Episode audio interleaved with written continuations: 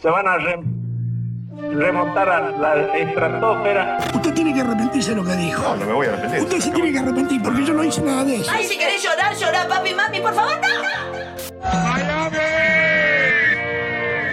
Es inimputable, hermano. Solamente hay que tenerle temor a Dios. A Dios. Y, por, y a mí, en todo caso, también un poquito. Pará, pará, pará, pará, pará. Con 15 pesos me hago alto guiso.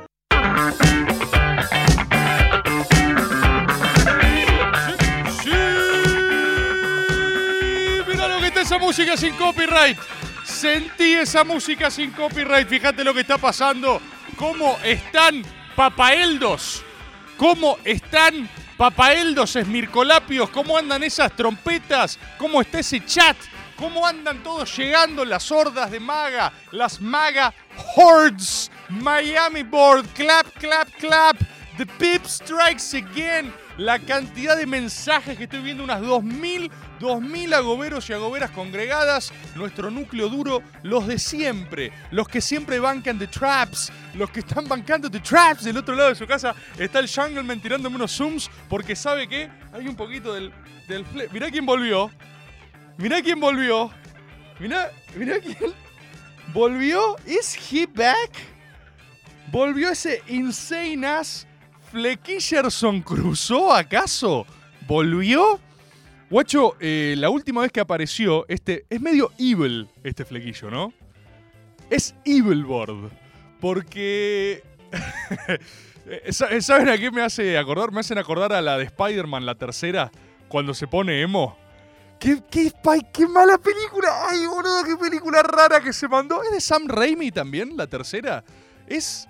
Eh, Keanu, Keanu eh, es esa, ¿se acuerdan? Esa que es malarda, es malarda. Eh, Spider-Man 1 es tope de gama película de superhéroe de nuestra generación. Spider-Man 2 es la del Doctor Octopus, buenísima, ciencia total. Y la, ter- también es de Sam Raimi, qué raro, Sam Raimi ahí se tiró una, acá vamos a explorar, dijo Sam Raimi. Y es la que él es evil, ¿viste? Y que baila así, que hace... ¿Vieron la que.? ¡Ay, Dios! Jackelman, no hay más lejos de toma de eso, ¿no? No hay forma de alejar. Porque no me. Si, si me paro, no entro. A ver, si me paro, no entro. Es la que. Es, es- ¿Qué es eso? ¿Qué mierda es ese paso, boludo? Yo acuerdo que lo vi. Lo vi de niño, era niño cuando salió Spider-Man 3 y sentí lo que ahora llamamos cringe. Y en ese momento no era cringe, era solo vergüenza ajena, básicamente. Pero, pero ¿por qué? Pues hiper, incomprend- hiper incomprendida la mejor de las tres. Ah, capaz la tengo que dar de vuelta.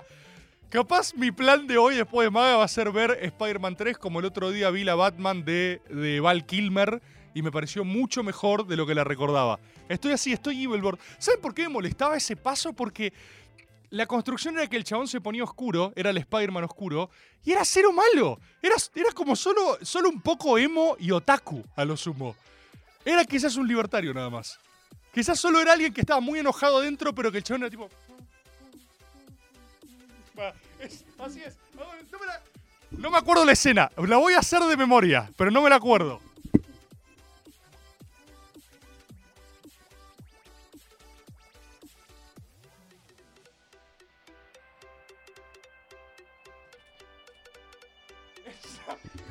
Es eso? ¿Qué fue ese paso? ¿Qué fue ese paso, Toby Maguire? ¿Eso es evil para vos? ¿Eso es evil? Bueno, tengo. Yo también hoy soy evil board. Tengo mi flequillo. Y la última vez que tuve el flequillo así, me puse nervioso, llegué a mi casa y me rapé. Así que no sé qué hacer ahora. No sé qué. No, no sé, no sé si cortarme o si liberar, unleash mi flequillo total. Era eh, la otra vuelta, vos no estuviste Jungle Man, pero la otra vez hice unas escenas de titanes. No la voy a hacer hoy. No voy a pasar hoy todo el programa haciendo titanes, aunque podría hacerlo. Pero la otra vez me dijeron unos agoberos que me filme que haga unos planos con el fondo verde y que ellos pueden de eso editar. Si querés al final, al final hacemos. Va a ser el producto más incómodo del mundo. Mira lo que es esto. Mira lo que es el Maga Real Life. El Maga Cuarta Pared. Es una locura total. Pará, hagamos una cosa. Al final del Maga, hacemos un crudo de todas las escenas que necesiten para, mientras yo estoy salvando la patria en Disney durante tres semanas, que los agoberos puedan construir Shingeki Board en sus casas y que puedan hacer edits y que puedan trabajar. O sea, les estoy prohibiendo trabajar. Mi propuesta para los agoberos es que para que se entretengan, dejarles con herramientas de trabajo para que ellos hagan cosas mientras yo no estoy. Y pueden hacer edits como las corridas del titán. Qué, depresión poner en el chat. Hago eso al final, lo hacemos al final del maga. eh, Ya, ya pasaron 10 minutos, pero. O más, ¿no? ¿Qué hora es? ¿Qué hora es de verdad ahora? Son las. No, son y 10, son y 10. Estamos bien, estamos bien. Tenemos mucho que ponderar, pero estamos bien. Lo hacemos al final del programa. Eh. que trabajen. Les doy tarea, les doy tarea. Sí, por favor. Yo confío en ustedes. La capacidad del movimiento agobero creativa es la más alta hoy disponible en Internet. Lo único es que no tenemos una causa lo suficientemente grande a nuestra altura. Porque hoy por hoy el representante del agorismo eh, tiene que hacer cosas mucho más importantes que, no sé, ser presidente. Tiene que resolver la relación Argentina-Disney. Y a eso me voy a ocupar. Vamos a hablar de todo eso, vamos a ver todo eso. Antes quiero hacer algunas pequeñas aclaraciones. ¿Tenemos audios? Me dicen ahí en cabina. A ver, pásenme un audio, saludemos a algún agobero y sigo. A ver. Necesitamos que te dejes el flequillo hasta que seas floggerboard. Máxima profundización. Tengo, tengo, una, tengo una foto flogger de mis 13 años. Tengo que desempolvarla. Está ahí en una cámara digital. Algún día la voy a encontrar. Pasame, pasame audio. ese peinado. Es, es Evilborn. Rebord Sí. llamó 2009, dice que le devuelvas ese peinado. Es Evilborn, boludo. Mirá lo que es esto. Es, es- soy yo, pero mucho más oscuro. Y deep. Y depresivo también. Voy a decir algunas cosas. Algunas cosas. Anuncios preliminares y ya nos ponemos a trabajar en la máxima ciencia y verdad esta semana. Me dijeron que la semana pasada eh, existe la posibilidad de que el bananero anunciando donde yo voy a estar no fue del todo claro. ¿No? Hay algunas personas que me dijeron que quizás no se habría entendido tanto. Mal ahí por ellos. Pero por las dudas voy a repasar algunas cosas.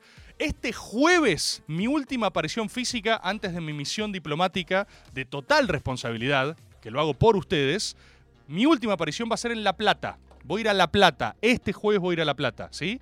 Quedan entradas todavía. Jungleman, si tenés ahí a mano La Plata, Rebord y encontrás el enlace, ponéselos para los agoberos platenses. Quiero hacer algunas aclaraciones. Algunos agoberos me han preguntado, Rebord, si yo voy ahora a verte de vuelta, ¿te vas a repetir con, la, con lo que ya dijiste en algún Dice Cosas? Me preguntaron algunos agoberos. Bueno, primero, mal ahí la pregunta, ¿no? Eh, digamos todo también. Yo sé que no lo estoy diciendo porque hay otros agoberos que lo están pensando. Otros agoberos están diciendo, shame on you, agobero. ¿Cómo vas a preguntar? ¿Cómo osás preguntar si se va a repetir o no? Cuando la máxima ciencia se toma sin amagues. La máxima ciencia uno no va a la iglesia y le dice eh, al cura, che, eh, ese versículo del Nuevo Testamento ya lo leíste hace dos semanas. No, vos recibís la verdad que necesitas. Pero bueno, voy, en mi gran magnanimidad voy a perdonar esa pregunta y voy a contestar un poco de eso, ¿sí? Si bien cada experiencia de Rebord dice cosas es única e irrepetible, y a veces hay sorpresas, ¿sí? Es cierto que hay algo parecido, parecido a un show. O sea, hay algunas ideas, fuerzas centrales que se repiten, sí, por supuesto. Hay algunas cosas que uno va mutando y reciclando y están. Con lo cual quiero aclarar que la de La Plata va a ser lo que ya venimos haciendo. Lo aclaro por las dudas si algún platense vino alguna de capital. ¿eh? Aclaro, así nadie después se siente cagado. No va a ser, por supuesto, yo fui a La Plata con el Philips. Hablamos de historia. Con eso no va a tener nada que ver. Acá voy a decir máxima ciencia y verdad. Esteban Sasa grita blasfemo en el chat, ¿no? Porque obvio, yo sé que les, yo sé que les enoja que algunos agoberos hagan esto, pero existen. Y elijo contestarles por más que sean herejes y, y blasfemos totales. Totales. Entonces, la de La Plata va a ser el mismo show, eh, pero vamos a recibir la primavera board, ¿sí? Porque es el 21 de septiembre. Así que puede haber arreglos florales, puede haber entregas de ornamenta. Vamos todos a recibir la primavera board. El código es primavera, pueden venir eh, como flores, como las hermosas y bellas flores que son. Después, el resto de fechas, Tucumán, Mar del Plata, Uruguay, lo mismo. Vamos a hacer el core central, aparte como si. Ningún tucumano va a haber venido a ninguna capital, así que ahí no pasa nada. Son provincias amigables como uno siempre quiere que vayan. Con la debida aclaración de que eh, Mar del Plata y Tucumán estamos yendo a lugares muy grandes. Quiero denunciar que para mí el agoberismo marplatense me hizo comerme una curva, ¿eh? Porque me escribieron con un nivel de intensidad diciendo venía Mar del Plata, venía Mar del Plata, venía Mar del Plata, que yo pensé que honestamente se iba a agotar cualquier lugar al instante. No pasó, ¿eh? No pasó. Solo quiero decir, no quiero, no, no, no, no, no estoy diciendo nada malo. Solo quiero decir que si vos sos un agobero, sos de Mar del Plata, Flojardium leviosa hasta ahora, ¿eh? Estamos, o sea, ay, compraron, en- va a estar bien, siempre está bien. Pero esperaba un poco más. O sea, yo quería que, me imaginaba agoberos viniendo en lobos marinos, ¿entendés? Montando en lobos marinos. Me imaginaba otro tipo de cosas, ¿sí? Entonces, la Inquisiboard ponen acá. Y Tucumán, Tucumán creo que, yo lo dije la vez pasada, creo que solo flasheamos, porque me dijeron, está este teatro, pero es muy grande, y yo dije, sape, hagamos el lugar más grande posible, pero hay un problema demográfico en Tucumán. Creo que en serio no hay las suficientes personas en Tucumán como para llenar ese lugar. Me dijeron, vas a ir al Gran Rex de Tucumán. Y yo dije, sí quiero. Así que esas son las fechas. Si entran a mi Instagrams, Instagrams, en el último posteo está fijado y están todas las fechas con todos los enlaces de venta. Pero el objetivo uno, o sea, jueves vamos a La Plata, después vemos. Y la otra cosa que me consultaron es, lógicamente, sobre el Gran Rex. Muchos agoberos, blasfemos, heréticos e infieles. Aparte, siempre. eh, Ya la, la segunda vez que hice lo de Corrientes, me esperó un agobero al final que vi y me dijo: Te repetiste en una frase. Yo, la concha de tu hermana, agobero. Siempre hay un agobero mirando en el fondo como diciendo: "Est- esto, esto es canon. Lo dijiste en el Maga 2, episo- temporada 1, cuando todavía salía por Spotify. Ese programa no está subido, pero lo he escuchado en Radio Cat y lo he almacenado en una base de datos. Y te repetiste. Yo, la concha de tu hermana. Es el agobero Deep Lore. Así que ya estoy perseguido contestándole a los agoberos Deep Lore. Son herejes ustedes, ¿eh? Habiendo dicho eso, el del Gran Rex, en el Gran Rex sí vamos a hacer otra cosa. El Gran Rex va a ser. ¿Saben qué día cae lo del Gran Rex? Los del Gran Rex me dijeron que no haga esto. Pedí un lunes. ¿Saben por qué pedí un lunes? Porque es el último maga. El Gran Rex va a ser una despedida. El Gran Rex va a ser una despedida física de este ciclo de tres años. Es The Last Maga. Y a partir de ahí me desvanezco. Yo me disuelvo en el aire y, y muto en una nueva forma final que vendrá para 2024. En algo completamente nuevo y distinto. Pero el lunes 4 de diciembre nos vamos a congregar para despedir Maga. Porque Maga muere. Maga termina. Entonces, quiero aclarar que en el Gran Rex ya se vendieron. Lo de, Capital realmente es impresionante, ¿eh? O sea, yo los bardeo, pero por algo Ago, Agob Cava tiene el puerto, la verdad. O sea, hay que decirlo. Eh, se vendieron como 1.300 entradas desde el anuncio. 1.300 entradas. La gente labura, Rebord. Ya está infiel, ya está, no lo necesitamos. Hay una persona que no viene, listo, ya está. Va a ser reemplazado por un agobero más fiel que esa persona. Son lunes a la noche. ¿Quién labura el lunes a la noche? ¿Qué le pasa, boludo? ¿Qué laburan? Regenteando un prostíbulo, boludo. Son todos cafiolos. El lunes a la noche. Mentira, no laburan un lunes a la noche. No laburan un lunes a la noche. Rebor, yo soy narcotraficante, ¿sabes? Y me parece una falta de respeto que no contemples mi trabajo los lunes a la noche de alta demanda. Dale, loco, te estoy avisando con tres meses de anticipación. Pedí el día en tu red de trata. No es tan difícil. No tienen, eh, no tienen reemplazos. Cuestión, lunes 4 de diciembre, 4 de diciembre, eh, tenemos el Gran Rex y es el último, el Last Maga, el Last Maga Dance de nuestra era. Eh, deja de matar programas, me dicen acá. No, voy a seguir matando programas porque ahí tiene que hacerlo, porque es el ciclo del eterno renacimiento y la fundación del mito. ¿Sí? ¿Se entiende? No, todavía no están listos para eso. Lo voy a guardar por... voy a vender falopa para ir, pone Jonathan Martínez. Bien, Johnny, lo vamos a lograr. Lo vamos a lograr. Uno pone que ese día iba a suicidarse en el tren Roca. El martes. Hacelo el martes. O hacelo post-maga para que muchos agoberos no puedan volver a su casa. ¡No! No se maten. Eso está mal. Llamen a línea de atención a suicida. Pasame audios y se avanzamos. Dale, hijos de puta, compren las entradas para Mar de Plata. Cómprenla, hijos de puta. Está abriendo ya el Paraguabord. Ayuden, hijos de puta. Porque ya me gusta que. Me gusta socializar la responsabilidad. O sea, si yo voy a Mar de Plata y con lo que me insistieron, el teatro no está lleno, son un fracaso, ¿eh? O sea, yo voy a parar de decir y decir, miren esto, miren esta vergüenza. Y son ustedes. No tiene nada que ver conmigo y con mi producto. Out. Uy, cómo estoy para un rebord fase final completamente pirado, ¿eh? La veo esa curva descendente. ¿La tienen esa curva descendente como el ya post hola, la espuma final y como, a ver, pasame audio, pasame audio. En este diciembre, el último maga y después te desvaneces. Y el náucrato, ¿para cuándo? No, no, no. el no. náucrato nos vimos en Disney, No, literalmente. no, no, no. El Náucrato va a salir el 2024. Esto es real. Este, estoy socializándoles mi calendario editorial real. Tengo que terminar el Náucrato este año. No, sé si lo voy a escribir en Disney, la verdad. No sé si me voy a Disney a escribir el Náucrato. No exactamente el retiro de escritor que uno tiene en mente, pero sale 2024. El Náucrato sale 2024. Esto es real. Info real Agob. Info real Agob la, la puede titular. Tutear, uy Dios. Eh, estoy para un rebord fase final, ¿eh? Rebord cuanto, cuarto menguante. Elvis Gordo. ¿Sí? Que al ritmo en el que estoy engordando es el año que viene, rebord cuarto menguante. O sea, la fase final está muy cerca. Un rebord fase final, show borracho, escabio, medio tropezándose e insultando al público. ¡Eh, Rebor, la concha de tu madre! No se te entiende nada. ¿Y vos quién sos, hijo de puta? ¡Oh! Se cae. ¡No! Es solo triste. Intenta pegar una piña y se tropieza. ¡No, no! Alguien en el público que lo quiere dice, no, es un garrón verlo así a Rebord. Se viraliza un video, digo, "Eh, ¿qué pasa? No, mira cómo está Rebord. el comentario... El comentario que alguien le muestre a otro como, uy, mira cómo está Rebord, boludo, ¿te acordás, boludo? Este tipo habló con un presidente. Mirá, lo digo. mm, eh, máxima ciencia, máxima verdad. Tres espectadores. Eh, eh, oh, ¿Qué pasó? Oh, igual hay que hacerlo, ¿eh?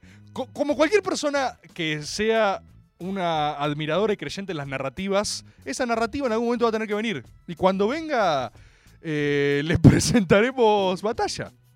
Pero bueno, ya saben, quería anunciar esto. Nos vemos este jueves en La Plata para celebrar la Primavera Board.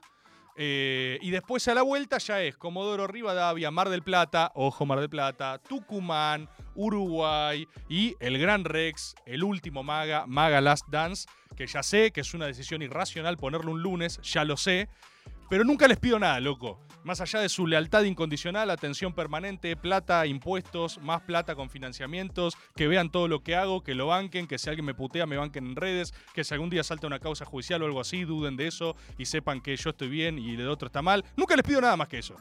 Así que podrían hacer un esfuerzo. Podrían hacer un esfuerzo, ¿sí? Esta vez que se los estoy pidiendo, que vengan a verme. Nada más.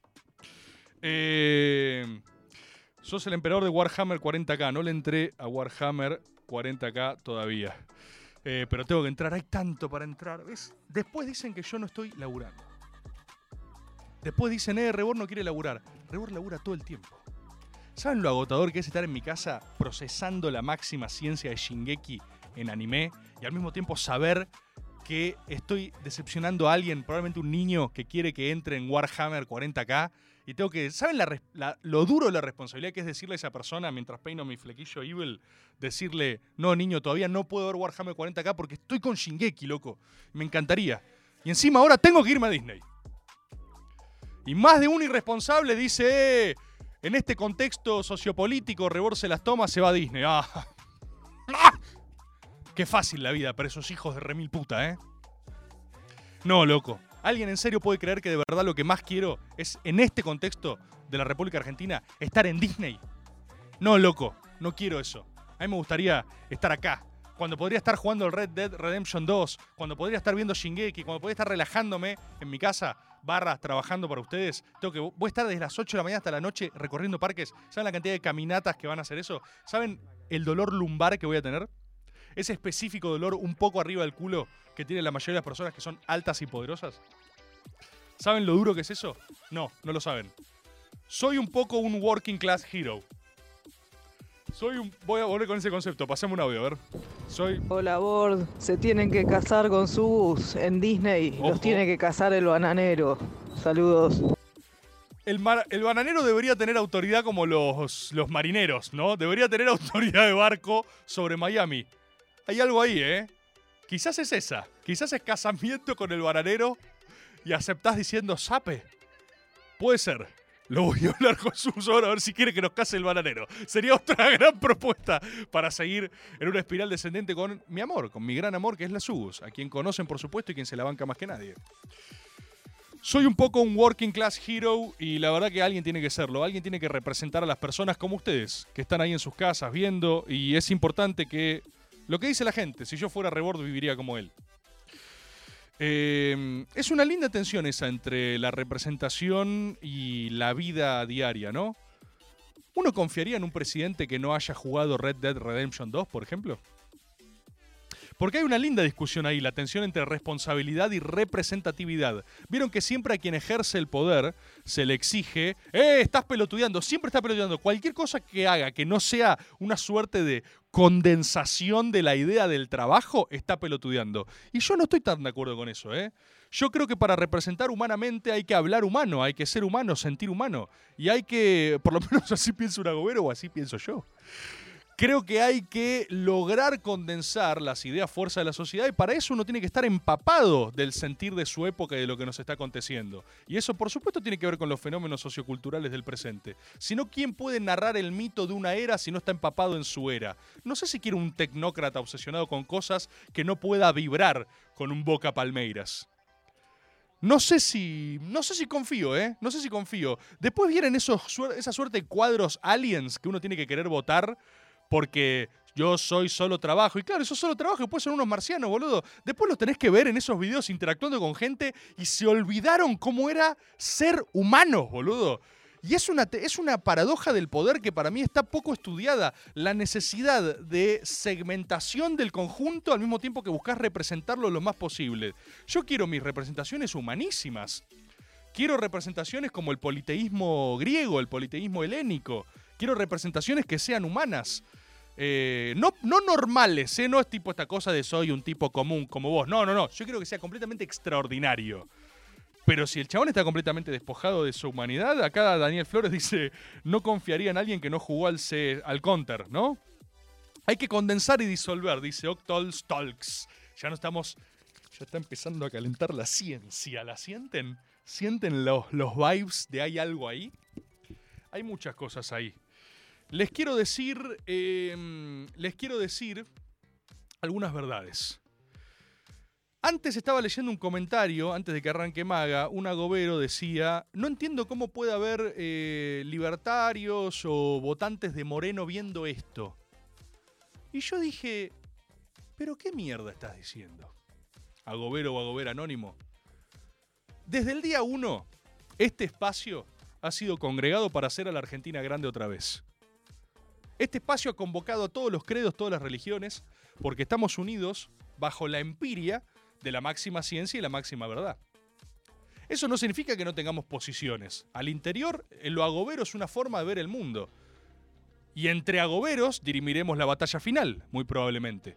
Pero el agobero es una metodología, el agobero es un lente interpretativo de la realidad y de cómo vivir el mito de la vida propia. Cada uno tiene que vivir en su propio mito, identificar en qué parte del mito se encuentra para así desarrollar mejor su arquetipo e ir en busca de los arquetipos que a su vez necesita.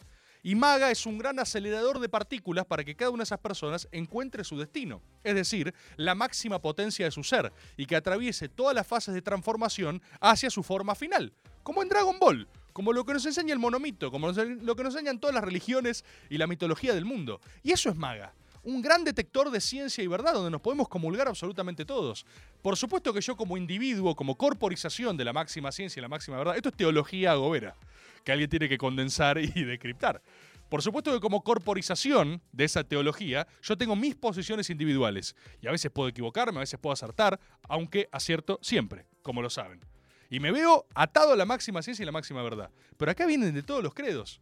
Es por eso que yo puedo establecer cosas como la siguiente. Yo les he advertido que el eh, estamos asistiendo a una mutación espiritual en las cuales la Argentina, en muchísimos sentidos, se está bosterizando. ¿Qué es lo bostero? ¿Qué es la ontología de lo bostero? Ya saben qué es lo bostero, ¿no? El bostero es una suerte de supremacía de lo imposible. Lo bostero es haber hecho de lo imposible una norma y de la excepción una racionalidad. es una espiritualidad antitética a lo gallina. Lo gallina vendrían a ser como eh, los griegos. La- lo gallina es la cultura griega y lo bostero es eminentemente romano, la pax romana. Son más rednecks, son más cabeza de termo. ¿sí? Ustedes saben que en el mundo antiguo Roma eran los rednecks y los helénicos, que eran un poco más CDT, tenían a su vez la cultura más refinada. Como toda gran paradoja y trampa de Tucídides, por supuesto que se necesitaban recíprocamente, porque el yin y el yang no es una boludez. Y esto se explica en analogía bostero-gallina también. Lo boca es la condensación de esa supremacía de lo imposible. Jugar peor y ganar. ¿Qué? No, no, no puede ser. El espíritu gallina no lo puede comprender porque lo ofende en su sistema de creencias, con razón. El gallina es la supremacía de lo racional. Lo que tiene sentido que suceda va a suceder. Y si vos sos arrolladoramente mejor que el otro, lo vas a pasar con encima. Con sexy niños, con facha, con el poder del Kaiser, con Zapardo planeando una técnica superadora. Boca es Almin Klopp con dos palitos y un alambre ganando de ojete. Eso es lo Boca. Ahora fíjate que Román, que es el Alejandro Magno de lo Bostero, justamente por qué es tan grande en Boca, porque desde el corazón de lo Boca logró traducir una ciencia enemiga. Trajo el, el- buen fútbol y la belleza estética del fútbol al corazón de lo Bostero. Y por eso produjo un milagro. Un milagro futbolístico y un milagro metafísico mucho más que futbolístico. Nos dio una ciencia que no teníamos. En igual medida que Gallardo, esto le pese a quien le pese, le aportó a River una epistemología copera de la que carecían. River era la superioridad racional y futbolística y un poco arrugaban afuera, lo saben, gallinas. De ahí viene toda su cosmovisión y su arquetipo. Zapardo los hizo coperos, les dio una era de gloria que ha parido muchos gallinitas que ahora son gallina, ahora ya son adolescentes. Pero el ciclo Zapardo ha generado una suerte de gallinas medio eh, hinchabosterólogos, ¿viste? Hay unas cruzas raras que se están dando. Pero después los arquetipos son los arquetipos y uno puede dialogar con esos arquetipos. Y atención, las personas que mayor capacidad tienen de cruzar a la frontera enemiga y traer una ciencia desconocida para su pueblo, son quienes están muy seguros en su lugar, ¿eh? No crean que esto es un alegato pro eh, tibieza e intermedios. No, señor. Es Richard Nixon quien puede ir a China y juntarse con Mao. Porque como es el más republicano de todos, nadie lo iba a correr con zurdo comunista. ¿Se entiende lo que estoy diciendo? Con todo esto, lo que digo es que la República Argentina y más particularmente el peronismo está atravesando un proceso de bosterización. Tienen los mismos desafíos enfrente y el mismo clima por delante. Ustedes saben que la República Argentina es espiritualmente bostera y peronista. Yo creo que las personas que tienen un sesgo ideológico muy grande no pueden ver esto porque creen que lo que hago es una descripción desde mi punto de vista y que quiero arrastrar a mi conveniencia. No. Lo que yo hago es describir una máxima ciencia y máxima verdad. Incluso un gorila, pero que tiene capacidad agobera, puede entender lo que estoy diciendo. Que es que la Argentina es espiritualmente bostera y metodológicamente peronista. El peronismo ha mutado a un método. El peronismo es un método de poder y el peronismo puede ejercerse incluso desde distintas ideologías. Hoy por hoy el peronismo y Boca enfrentan un eh, desafío análogo, que es que van a pelear contra rivales mejor parados y desde las matemáticas no hay manera de ganar. Si fuera por las matemáticas, ya sea que si Milei no gana en primera vuelta, ¿no? Y uno y queda eh, Massa en un balotage, ponele, matemáticamente ya te digo que es imposible. Los, los genios de las calculadoras van a decir esto es imposible. ¿Cómo es imposible que Boca le gane a Palmeiras? Matemáticamente Palmeiras tiene que hacerle 16 goles, pero, pero, y toda la magia del mundo reside en el poder de ese pequeño pero, but, what if? ¿Y qué tal si sucede la lógica de lo impensado? ¿Qué tal si sucede el milagro? ¿Qué tal si una vez más la metafísica en juego te haga ganar por penales, por ejemplo? Ganar por penales es la misma estrategia que hoy tiene el peronismo. Hay que pasar de fase y vemos. Por ende se encuentran en un proceso espiritualmente homologado. De vuelta, el sesgo ideológico de muchos de ustedes impiden que aprecien la ciencia que les estoy diciendo. Algunos son, no sé, peronistas y gallinas y dicen, ay, nada que ver, yo re quiero que gane el peronismo, pero no tiene nada que ver con Boca. Gallina, tenés que aceptar que a veces Tu ciencia va de la mano con algo que tus preferencias no acompañan. Es como la escaloneta. La escaloneta, por supuesto, que tuvo ciencia bostera también. Pero todos sabemos bien que el desbloqueado fue, fue epistemología gallina. Y yo lo decía como bostero. Y si hace falta usar los poderes de lo gallinacio para ganar, se usarán. Hoy por hoy el peronismo y lo boca en el plano de lo espiritual están bastante empardados. Con lo cual estoy diciendo que, por ejemplo, si Boca pierde con Palmeiras, eso perjudica al peronismo. Si vos sos libertario y bostero, tenés una contradicción. Tenés que elegir qué querés hacer. Me consta que me ven muchos libertarios. No estoy diciendo que está bien o mal lo que pensás, ¿eh? estoy diciendo que tenés una contradicción. Tenés que elegir. Libertario, tenés que elegir. ¿Querés que Boca... La opción es la siguiente. Si Boca gana la séptima, estoy seguro de lo que estoy diciendo, ¿eh? Estoy seguro de lo que estoy diciendo. Si Boca gana la séptima, no me preguntes por qué, es muy probable que gane el peronismo. Con igual imposibilidad por delante. ¿Qué elegís, Bostero Libertario? ¿La séptima para Boca y un gobierno de masa? ¿O Boca eliminado por mil goles contra Palmeiras y una presidencia mucho más probable de Javier Milei? En la vida hay que elegir, ¿eh? Uno no tiene todo siempre. Pero hoy por hoy, esos procesos espirituales están empardados. Es así, es así. Y uno tiene que negociar. Es como cuando los peronistas nos preguntaban, ¿qué preferís? ¿Perder eh, las elecciones ejecutivas o ganar el mundial? Ganar el mundial. Ganar el mundial. Quizás muchos de nosotros tenemos que hacernos cargo que masivamente contestamos eso también. Porque un momento donde se preguntaba mucho, voy a decirlo de vuelta, yo prefiero perder el Ejecutivo o que mi signo espiritual político pierda el Ejecutivo, pero esa tercera estrella no me la saca nadie. Ahora está viniendo esa discusión con lo boca. Está pasando. Y vamos puntualmente al cruce con Palmeiras, porque lo que está pasando a nivel nacional e internacional es muy grave. Y yo quiero que lo entiendan, porque voy a ver estos partidos en Disney. Es más, movieron la fecha, iba a ser miércoles, ahora va a ser jueves.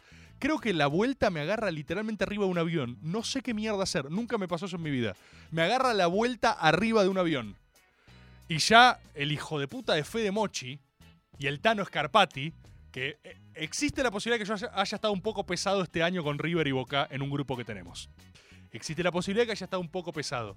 Cuando descubrí que la vuelta la veía en un avión, me empezaron a llegar mensajes diciendo te vamos a ir a buscar a Ezeiza, te vamos a recibir a Ezeiza. Porque ellos están poniendo todo, los gallinas están poniendo todo, ¿eh? Los gallinas están poniendo todo. Si hoy sos gallina y libertario, no tenés contradicción. El mundo es simple para vos. A tiene que ir lo peor posible y tiene que ganar mi ley. Los demás estamos viendo cómo nos ubicamos. ¿Qué pasa entonces con Boca Palmeiras? Los brasileros están completamente conscientes del cruce que se viene, ¿eh? Completamente conscientes. 100% conscientes. Nunca vi un Brasil tan consciente como el Palmeiras que estoy viendo acá.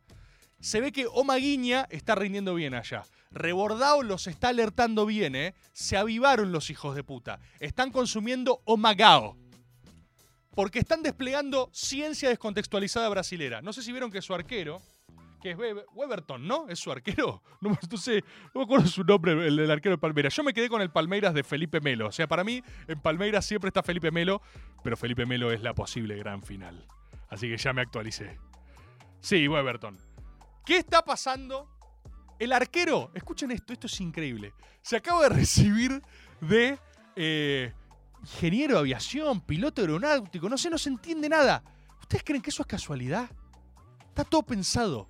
Los brasileros están tirando a la cancha ciencia descontextualizada brazuca. No hay nada más brasilero que el arquero del Palmeiras se haya recibido de algo que no tiene una verga que ver con el partido a una semana del cruce de semifinal por Libertadores.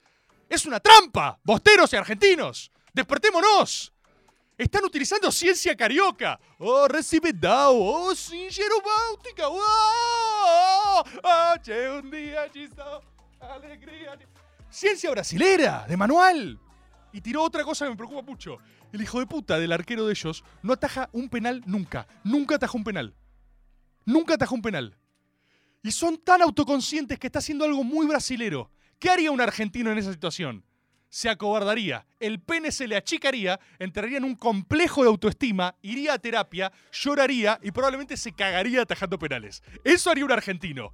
Ahora, ¿sabe cómo procede el brasilero? Por eso son tan distintos a nosotros, boludo. Por eso el brasilero es, es nuestra espiritualidad rival. El brasilero dice, oh meu Deus, eu sou muito maligno atajando penales. Voy a pedir a Deus atajar penalcinhos. Oh, Deus meu. Oh, Deus meu. Eu pedo por favorzinho que eu atajar um, um penalcinho para Boca Juniors. Só um penalcinho. Oh, diablos, maldição. Espero que Deus atenda mi plegaria. Y vos decís, hijo de puta, ¿qué acabas de hacer? ¿Acaso acabas, de reconocer públicamente tu inseguridad sin, sin ningún tipo de miedo a yetearla ni a que te pase nada malo y le acabas de pedir a Dios explícitamente que querés que te ayude en lo que sos explícitamente malo? ¿Qué estás loco? ¿No vas a esconder tu inseguridad en el fondo de tu alma y fingir que no te importa para intentar amedrentar al rival? Oh, meu Deus. Eu tenho muito medinho de Boca Juniors. Eu quero que Deus ataje um penalzinho por mim. Gracias, Deus. ¡No! ¡Lo están haciendo otra vez! Eso es ciencia carioca. No hay nada más carioca que simplemente no temer, porque la vida es buena, porque hay sol y playa y una coronita. No hay nada más brasilero que eso. Es como. Es como el Gabigol cuando le tocó la, la copa a los gallinas en la cara. ¿Se acuerdan? En ese momento River pierde esa final.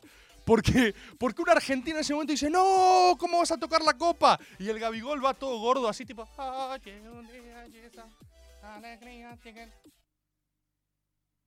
Oh, meu Dios, linda copiña. Y la ganan, y la ganan. Entonces hay que estar muy conscientes, argentinos y argentinas, bosteros y bosteras, porque hay que contrarrestar a esos hijos de puta. Tenemos que poner toda la carne al asador de nuestra mística bostera. Y muy bien que ya Olé estuvo operando una con una suerte de pornstar yankee que quiere estar con el pipa si el pipa mete un gol. Bien, necesitamos mucho de eso. Necesitamos mucha promesa de joda. El bosque por 100. Necesitamos que reciban al pipa de Pips of the Pips. Tengo que tirar toda la carne al asador de la boca. En serio les quiero decir que lo que está en juego en esa semifinal se está jugando mucho más que un partido de fútbol. Se está jugando una supremacía regional. Y es gravísimo. Es increíblemente difícil lo que está pasando y lo que tenemos por delante. Y yo sé que lo saben, ¿eh? Sé que lo saben. ¿Hay audios ahí? Por otro lado, avísenme si tienen... ¿Quieren pasar? ¿Sí? Pásame, ¿eh? Pásame. ¿Qué hace Rebord? ¿Qué hace, papá? Acá como hincha de no boca, claramente estoy resignado a perder todos mis derechos con tal de que no van en la séptima, ¿eh? sin ningún problema. Sí. Lo sé, lo sé. Lo sé, hijo de puta, lo sé, lo sé. Obviamente, está bien, te respeto, Agobero. Te respeto, lo sé. Lo único, lo importante es que entre agoberos no nos pisemos el marco teórico. Porque no es que. No toda la ciencia funciona al mismo tiempo. No, no, no. El agobero no es una relativización de la mística. La mística está siempre muy clara. A lo sumo hay místicas y contramísticas. Pero todos tenemos que tirarlas en la cancha para intentar ganar porque nos dirimimos en el juego de lo sagrado. Todos tiramos nuestras runas ahí al piso porque somos creyentes. Después, eh, otra será la cancha de los refutadores de leyendas, a los que no les importa absolutamente nada y viven en otra. Por eso es tan sagrado lo que uno hace, porque concentra gente de todos los clubes, de todas las ideologías, de todos los credos y religiones, incluso de distintos países, pero unidos con un lente común, de la máxima ciencia y la máxima verdad. Entonces, cuando detectamos que hay algo ahí, la discusión tiene otro, otro tenor. Después podemos decir qué prefiere cada uno, pero el hay algo ahí no se discute. Yo lo que vengo a denunciarles es que los procesos están emparentados. Entonces, en la vida hay que elegir. En la vida hay que elegir. O Boca gana la séptima, ¿sí? Eh, y se da todo lo que se tiene que dar, o, o no, o no. Duca, pasame, pasame, pasame, pasame audio. Rebor, basta, nos vas a quemar la copa, eh. Y ojalá que, onda. Basta, no, sí, no. No, no, no, no, no, no. Uno, tengo cero temor. Tengo cero temor. Yo estoy analizando procesos. No estoy ni dando un resultado, ni se tiene que pasar una cosa u otra. Lo que sí logro ver son los hilos del destino y cómo está atada la gran matrix de la ciencia y la verdad. Entonces sé que tienen temor a goberos porque escuchar las verdades, pero sí, sí, la verdad, la verdad teme, la verdad da miedo, la verdad es difícil.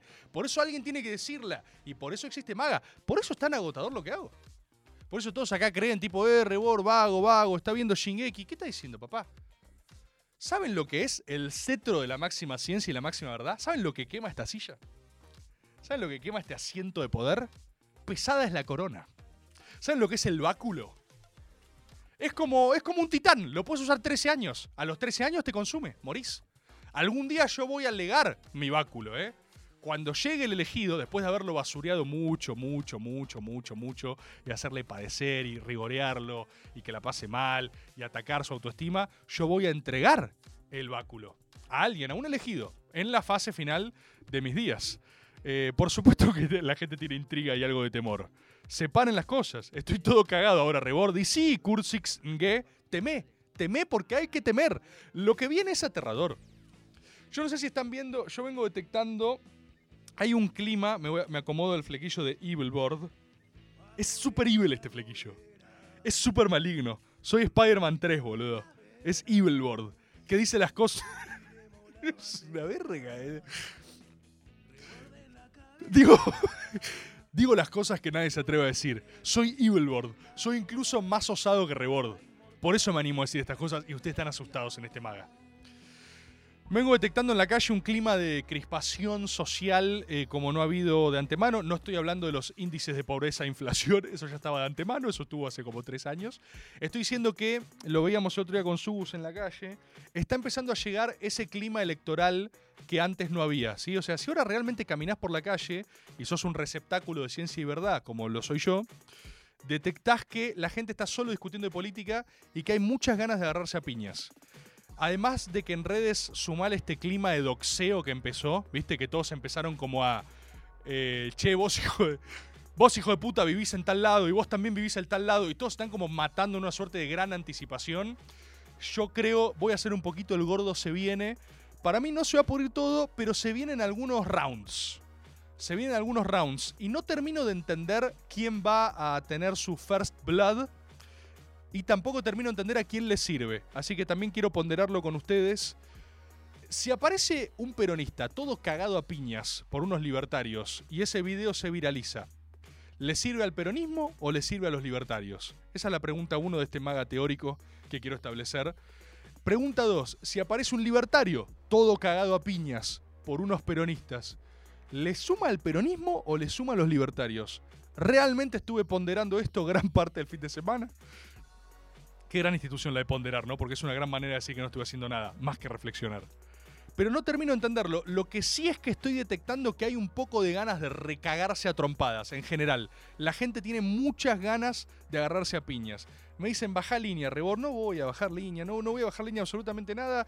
No voy a bajar línea cuando sea Rebortopía, cuando claramente lideremos el gran imperio agobero hacia, su cabalgata final. Eh, sí puedo decirles cómo la estoy viendo, por supuesto. Les puedo decir como peronista cómo la estoy viendo también. Y, desde mi responsabilidad absoluta me voy a Disney a hacer lo que tengo que hacer, obviamente, ¿no? Me voy a Disney y lo hago por la campaña, ¿eh?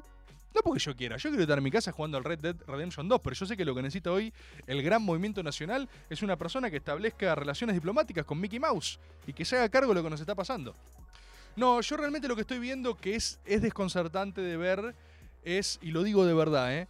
la campaña de Massa la veo muy bien. O sea, veo a Massa haciendo en principio todo lo que yo pensaría, ah, creo que si yo fuera Massa diría esto. Y al mismo tiempo lo veo haciendo eso en un partido que está 16-0 abajo. ¿Se entiende? No sé si les pasa a ustedes. Es como una gran sensación de. Esto ya lo digo no como agobero, lo digo como peronista. Eh, veo como una suerte de gran sensación de impotencia general y creo que eso es lo que hay que revertir. Creo que eso es lo que hay que atacar. La sensación de impotencia general. Como se hace con mística coopera, con pensamiento táctico y con un poco de locura y racionalidad. Y cabalgar como el comandante Erwin hacia la muerte final, boludo. ¿Cómo me emocionó eso? eh? De hecho, fue mi puerta de entrada. No sé si se acuerdan, pero hubo un maga que yo hablaba de esto, de la necesidad de enfrentarte al destino y atajarlo como lo que sea que se te venga presentado. Es una frase también del piloto de Star Trek. Le dicen al comandante Pike, o un hombre enfrenta de frente a su destino y se hace cargo de lo que se le presenta, o le da la espalda y empieza a morir por dentro y disminuirse. ¿sí? Entonces yo también creo que la vida es una conjunción entre destino, decisión y azar. ¿sí? Uno va construyendo su vida y su destino, pero después también se le presentan cosas frente a uno que uno tiene que elegir. Le doy de frente como lo quita o me guardo. Y de eso está hecho la vida. Y eso sucede en todas las áreas y en todos los campos. Ese es el poder de la mitología narrativa. que al final de cuentas, cuando hayamos terminado nuestros días, cada uno de nosotros va a hacer un balance, va a examinar su propia vida y más alto, más bajo, más al costado, más al centro, va a darse cuenta que ha pasado por la gran mayoría de fases de transformación que las mismas historias de la humanidad que ha leído en la ficción, en sus amigos, en su familia y en todos. Porque a todos la gran mitología de estar vivo nos depara el milagro de la existencia. Y el milagro de existir no es otra cosa que mutar y transformarse y hacerle frente a cada uno de los estadios de lo que viene. Con coraje, con ánimo de transformarse, con recepción, con absolutamente todo. Yo creo que en esa fase de transformación está, innecesario, en algún punto, pero no, abracemos la necesariedad. El peronismo está frente a una fase de transformación necesaria, recontra necesaria. Y en la medida del coraje con la que enfrente esa mutación, estará la medida de su éxito también.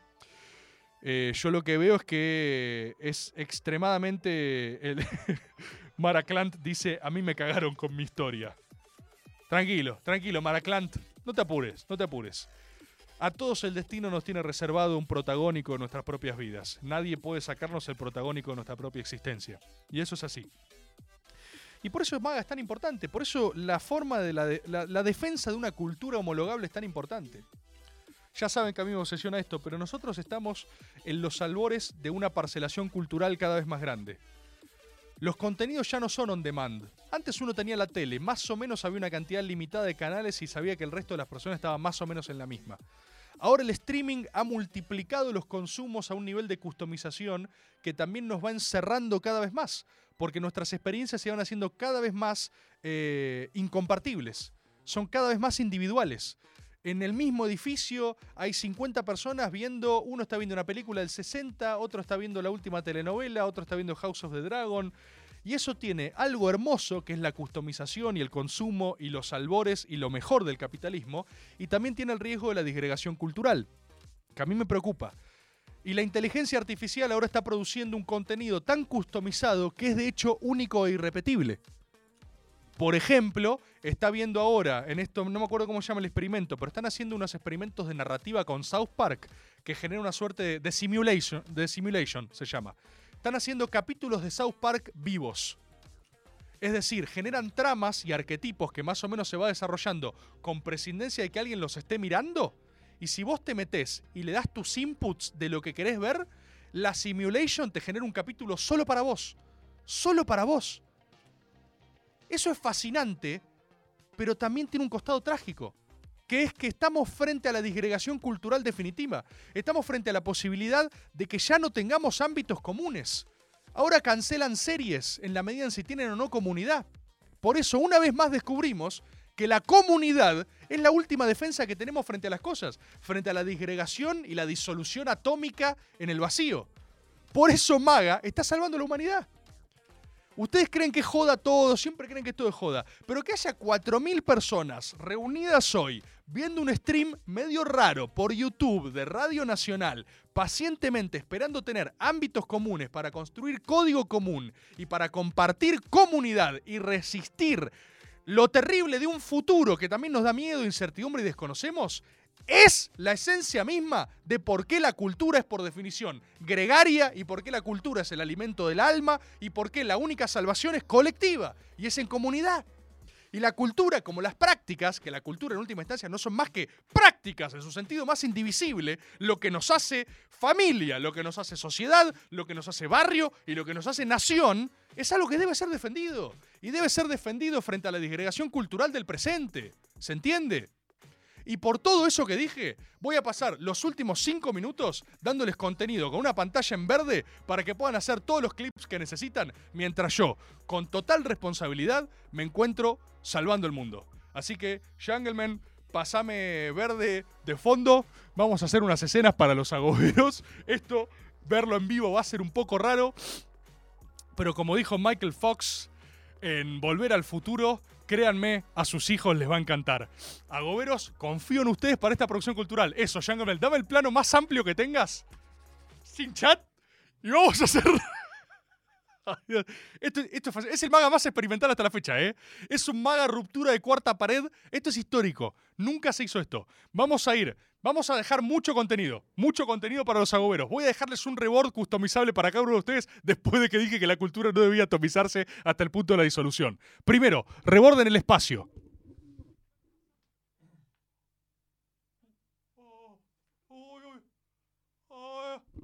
Uy, uy, cuidado.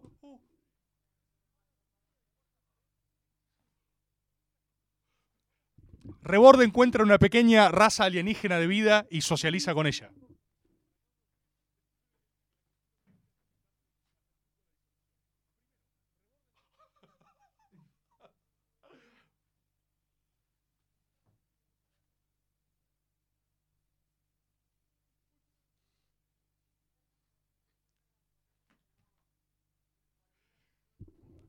Otra. Otra. Rebord está en peligro.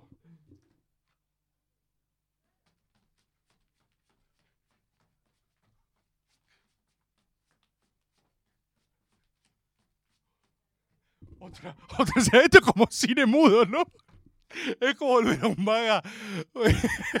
Son todos iguales los personajes. Ay, Dios. Tengo, ¿Cómo quiero protagonizar alguna vez una película de acción, boludo? ¿Por qué, ¿Por qué nadie me llama para hacer cine después de ver esto? ¿Por qué se ve el techo ahí? Hay que hacerlo un poco menos. Nosotros podemos, Jackelman. Hay que hacer buen contenido para la comunidad gobera. Confío en ustedes, ¿eh? Después, también, pará, voy a dejar contenido para la gente que me bardea, porque a veces me hacen memes que en teoría tienen que ofenderme, pero, pero la verdad que me hacen reír, la mayoría veces me hacen reír. Así que voy a hacer rebord chupándose una pija.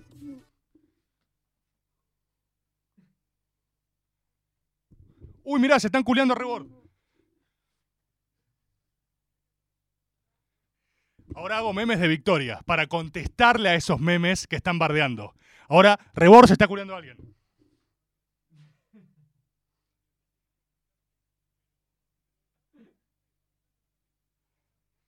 Ahora hago un meme intermedio. Para la gente que no crea ni que se está engarchando a Rebord, ni que tampoco Rebord la tiene tan clara. Un meme para. un meme para agoberos indecisos. Como Rebord estuvo bien, pero tampoco la pavada.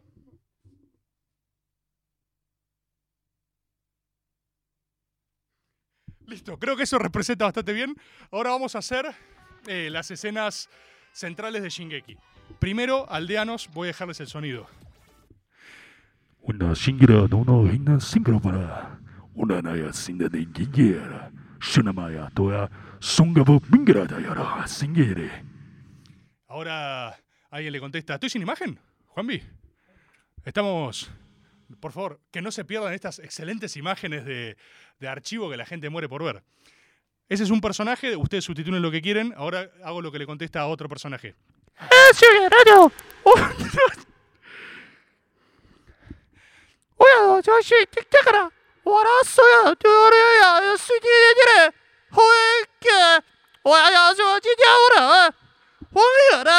오야 저씨 틱틱하라 war았어요 둘이야 수지들이 호에게 오야 저 지냐오라 호미라 오다요 요 어떻게라 이게 Ahora voy a hacer un tercer personaje. Una verga, pone Agustín. Ahora voy a, voy a hacer otro personaje porque las escenas necesitan un par. 아야 소야라 요 저기를 와씨 요 많이 닝겨로요 순여로 와 요야 순여여여로 야야 대왔어 와 원기를 예 Ahí tenemos más o menos tres personajes. La gente dice que estoy sin aire. ¿Vieron lo que es? ¿Vieron lo que es dejar todo por ustedes? Después me dicen que no laburo. ¿Sí? Y otro pone, ah, sigue. Habían creído que se había terminado. Eh, ahora me están pidiendo muchas cosas y las quiero hacer, boludo. Las quiero hacer, no sé si llego. Eh, ahí hice los diálogos, los diálogos para Shingeki. Ahora tengo que hacer primero los aldeanos que ven que viene el titán.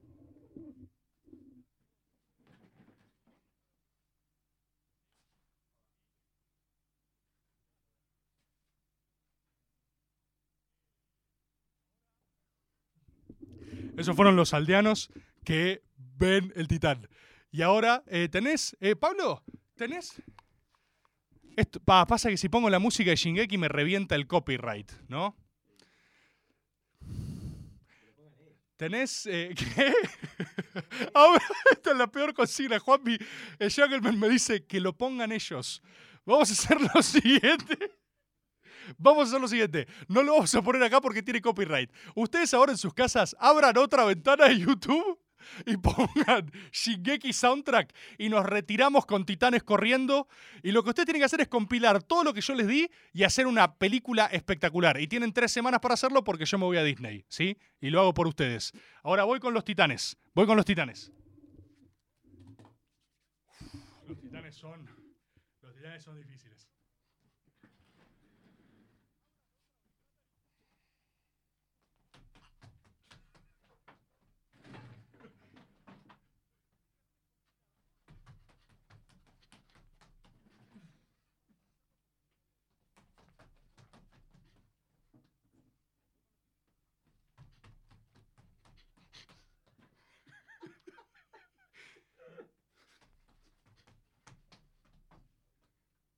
Tengo que unos titanes de frente, David.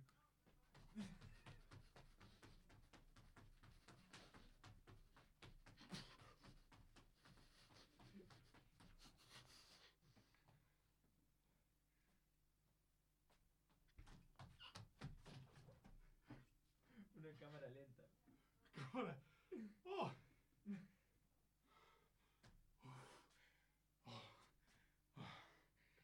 Ah.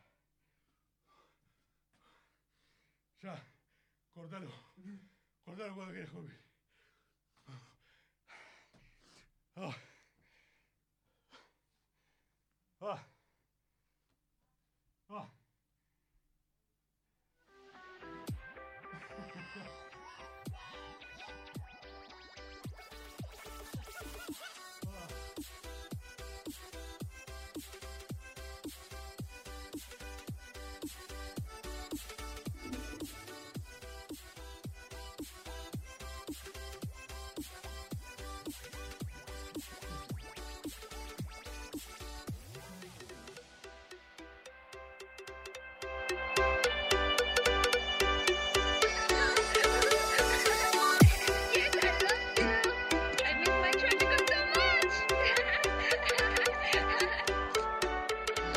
Dale boquita, dale boquita.